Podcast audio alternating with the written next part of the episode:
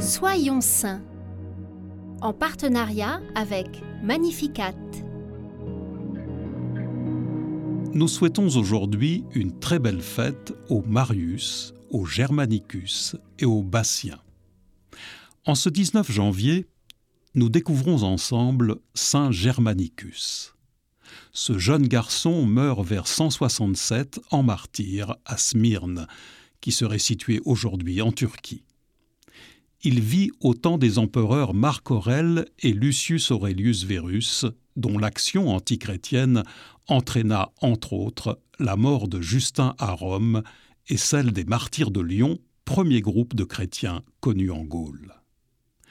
Nous connaissons peu de choses sur ce jeune homme, qui est très proche de saint Polycarpe. Le destin, lié de ces deux hommes, témoigne de la foi ardente et inébranlable de l'Église de Smyrne. Germanicus est donc le disciple de Polycarpe, lui-même disciple direct de Saint Jean l'Évangéliste, qu'il rencontre durant sa jeunesse. Il devient par la suite évêque de Smyrne, où il transmet les enseignements de Saint Jean, notamment à Saint Irénée, futur évêque de Lyon. Lorsqu'éclate la persécution, Polycarpe est arrêté le vieil homme reste plein de noblesse devant ses accusateurs qui le condamnent à être brûlé vif. Son disciple, Germanicus, est arrêté avant lui. Il refuse de renier sa foi malgré toutes les tentatives du proconsul qui le supplie d'avoir pitié de sa jeunesse. Il est finalement condamné à être dévoré par les lions. Son maître est celui qui nous laisse une trace de ce jeune homme vaillant, évoquant sa mort par ces mots Dévoué à Dieu de toute son âme, Germanicus dompta l'animosité des incrédules par la force de sa foi.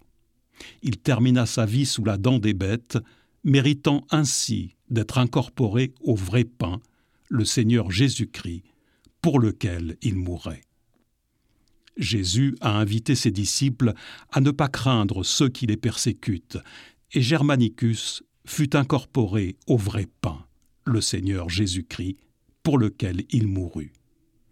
Demandons à Jésus de nous aider à comprendre le mystère de son Eucharistie, qu'il nous appelle à vivre de manière toujours plus recueillie.